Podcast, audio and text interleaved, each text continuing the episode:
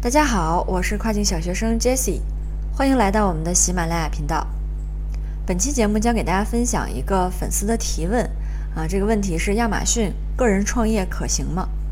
其实这也是好多粉丝啊经常问我们的一个高频问题，希望这次呢能给大家回复的详细一些，让大家可以结合自己的实际情况做出一个更适合的选择。首先呢，依据我们的行业经验。以及亚马逊现阶段的一个形式，给大家先下一个结论啊。亚马逊目前仍然是个人创业中相对来讲最好的选择之一，因为它可以最大程度上去撬动这个人力杠杆，但不是对所有的人都是可行的。亚马逊只是你看起来门槛很低，或者说已经过了低门槛的时期，在加入之前呢，一定要对自己还有这个行业有一个清醒的认识。下面呢，我们就把这个个人在做亚马逊创业的时候，这个优势还有劣势做一下分析。首先，我们来看一下个人做亚马逊的优势。这里面呢，给大家分享十个要点。第一点是可以最大程度的撬动人力杠杆。这里所说的人力呢，包括客服、物流还有运营方面的这些其他员工。呃，这里面我们从两个角度来讲哈。如果说从平台的角度来讲呢。亚马逊它本身是一个非常重视买家购物体验的平台，那它为了达到一个最佳的这个客户的购物体验，平台也给卖家提供了一套非常完善的 FBA 体系。大家对这个 FBA 已经非常熟悉了，呃，那它就包含了这个售后的客服沟通、退换货啊、国外的仓储，还有物流的派送。那这个呢，就不但降低了我们卖家在平台上的一个运营难度，同时也给买家提供了一个超一流的服务。当然，这部分费用肯定是需要我们自己来买单的啊。但是，相对于它所提供的这个服务，还有我们所节省下来的时间精力，那这个价值是远远高于价格的。我们呢，不再需要雇佣客服人员，也不用花费精力在这个物流上面。那起步阶段呢，也不需要啊去搞一些海外仓这种来增加我们的成本，就可以把大部分的精力都放在选品、还有打造产品和这个运营上面了。从另一个角度呢，就从我们个人的运营角度来讲，我们在运营阶段会有一些超出自己专业的工作，比如说我们拍图片做 A 加，这个里面会有一些摄影啊、美工的工作，比如说啊，我们要写出来符合目标国家消费者。它的这个阅读习惯，读着比较顺嘴的这种 listing，啊，这是一种叫做编辑的工作。再比如说像国内到国外的这种关于物流方面的工作。那现在亚马逊呢，它的这个服务市场，呃，目前已经非常完善了。那我们呢，就可以把这部分工作完全外包给专业的服务商，而我们所要做的，只是挑选到靠谱的服务商，然后将我们详细的要求告知他们。同时呢。全球的资源我们其实是都可以调动的。你像国外的一些兼职，我们也是经常去使用的，他们是非常高效而且高质量的一个合作对象。除此之外，其实越来越多的这种工具也是在不断的为我们解放生产力。我们个人的经验呢，就是呃，工具或者是专业兼职能够完成的工作，我们就不会额外的再去招人，因为工具呢，它更理性准确。而兼职呢，他会在某项工作当中更专业，而且呢，这个人他也没有什么情绪，啊，也不需要我们花费更多的时间呀、心思啊去进行维护和管理，我们就可以把更多的精力投入到更重要的事情上面。那这个呢，是我们说的个人做亚马逊的第一个优势。第二个优势呢，是一个相对较低的创业成本。因为亚马逊它受地域的这个限制很低啊，在创业初期，我们就可以把公司放在一个房租很低的这种比较偏远的位置。在过去二审它不太严格的时候，其实好多的个人创业呢是选择在家办公的，这样基本就没有什么额外的房租水电成本。嗯，你像上岸的话，他自己就是也是从出租房起步的。其他的成本呢，包括像注册公司啊、准备电脑网络呀这些基础硬件，或者是进货、运营费用等等。那具体的初始成本的计算呢，大家可以参考一下过去的节目，就是关于做亚马逊需要多少的启动资金。好，那我们接下来再来说第三个个人做亚马逊的优势，就是地理套利。上面呢我们说过，亚马逊它这个受地域的限制不明显。你像我们身边也有这种在三四线城市做亚马逊的朋友，其实当地的生活成本相对来讲是很低的。那我们可以通过亚马逊赚了美金，在当地消费。一般情况下，一百多块钱呢，就能请两三个好朋友吃一桌子的烧烤，啊，吹吹水啊，撸撸串儿啊，这种小日子其实也是比较舒服的。第四个优势是，这个创业的天花板是很高的。那一个站点的一款产品，我们做好以后呢，可以相同的思路去复制多款产品。你也可以根据自己的实际情况，如果说啊，我们想进一步的拓展这个生意规模，那后面还可以复制多个站点，做不同的平台，比如说亚马逊的这个黄金搭档 Shopify，甚至也可以开拓其他的跨境电商业务。第五个优势是我们可以低成本的撬动高消费用户。那我们国内呢是有着这种关于货源的天然优势，是相对很低的一个进货成本，那我们就可以用这个低成本去撬动欧美这些高消费人群的购买力。这样的最后的一个结果就是可以获得一个相对比较高的利润。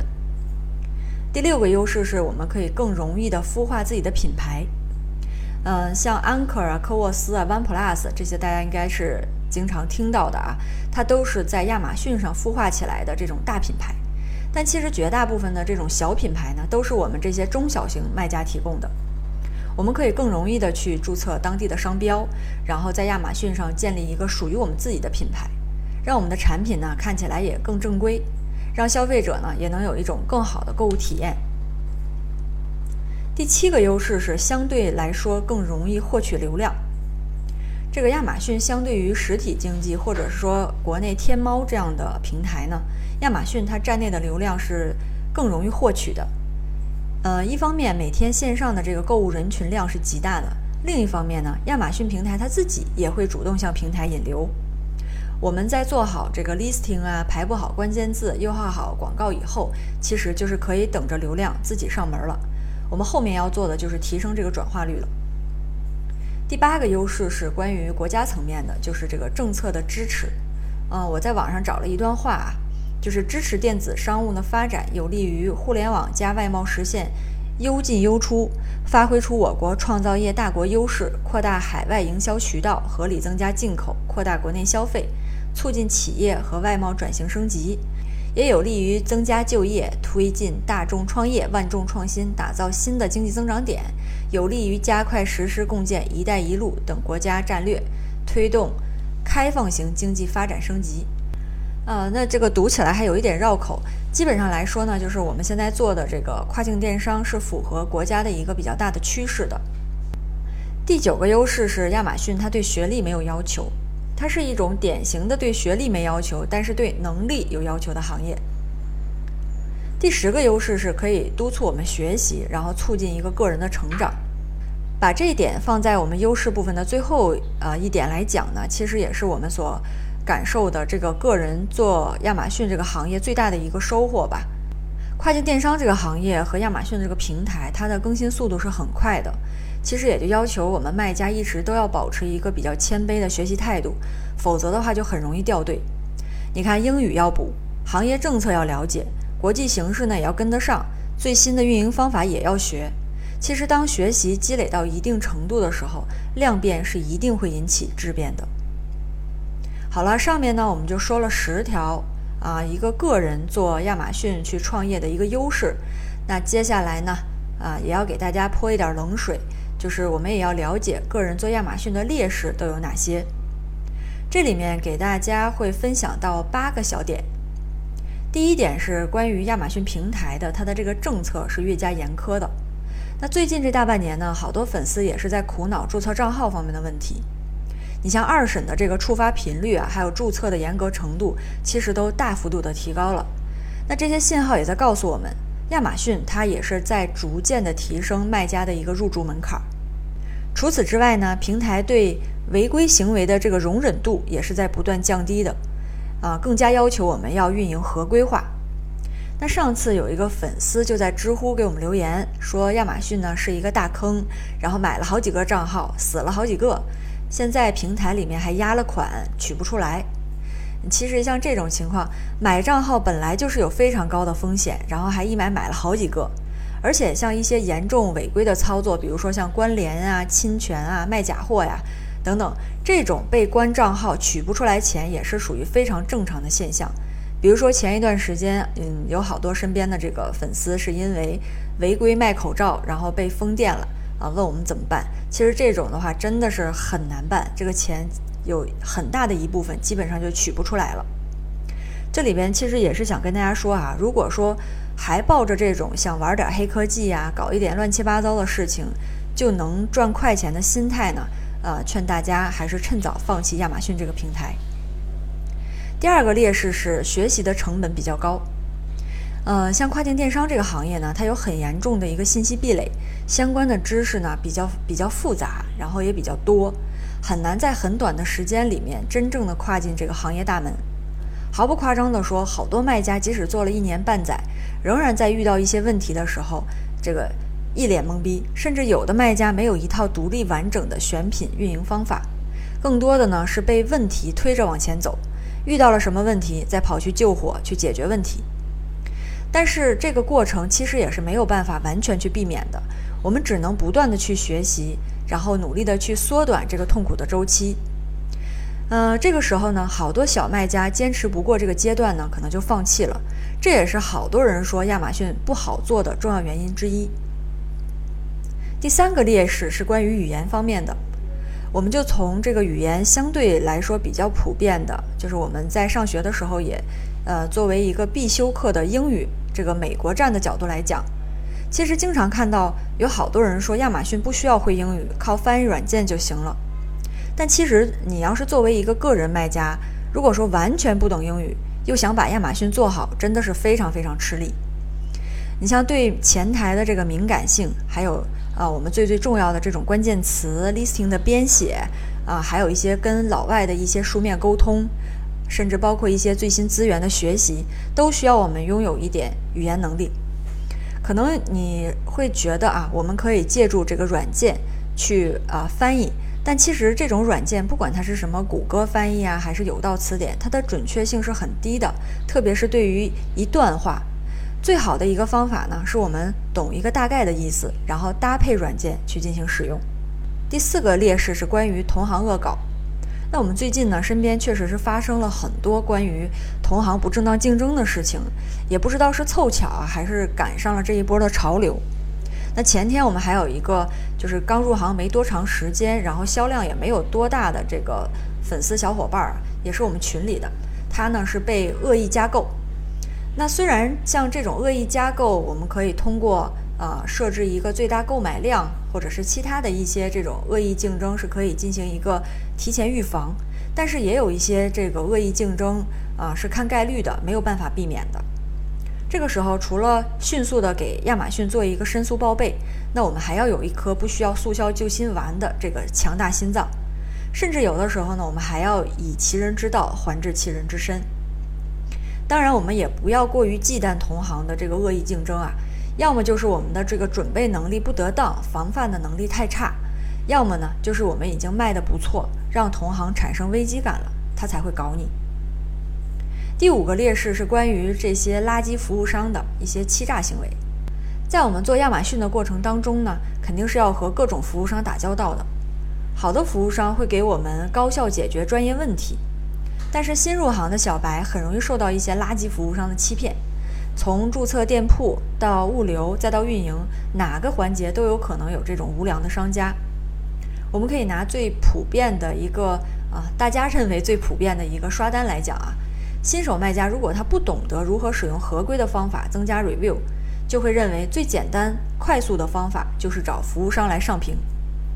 其实即使是所谓的这种真人资源呢，也已经被用烂了。但是还有很多服务商竟然还是使用机器刷单，那这种评论它是根本留不住的。服务商拿了钱拍拍屁股走人了，而你的店铺还被亚马逊盯上了。第六个劣势是关于资金的问题，就是这个资金的周转周期会比较长。好多新手个人卖家会发现，我们在初期做亚马逊的时候呢，很难看到卡里的钱在增长。主要的原因呢是回来的款大部分又进用来进货了。所以这里其实也要提前明确一个目标，就是我们到底是要做那种控制规模、每月赚点小钱的生意，还是要长期发展，要不断的去开发新品，啊，冲刺一个爆款的方式。第七个劣势是我们在啊成长的初期可能需要这个进货的数量不是特别多，那供应商它的配合程度是比较差的。其实个人卖家呢，基本上都会经历一个求人供货的阶段，初期我们量比较少，呃，提点要求呢，供货商可能也是那种爱答不理的，其实这是很正常的。但即使是这样，我们也不能放松对产品的一个要求，因为当你做的越来越好，后面就有了更大的话语权，也有了更大的选择权。第八个劣势是个人卖家的一个抗风险能力会相对来说比较弱。其实这里主要也是针对经济实力不强的小伙伴。嗯，前几天也是在知乎私信上看到有人留言说他卡里面有三万五千块钱人民币，然后自己呢英语。不太会运营也不太懂，是不是能尝试一下做亚马逊？那我们的建议就是不要尝试，因为像三万多块钱，可能对他来讲就是呃一个全部的创业基金了。如果紧凑一点花，可能在亚马逊是够做一批货，但是因为他什么都不懂，但凡有一个闪失，那这点钱就都赔进去了。如果说真的要是对亚马逊特别感兴趣，手里边钱又不多呢，可以先边做一个相关的工作，然后边学习边攒钱，到了一定程度再准备创业。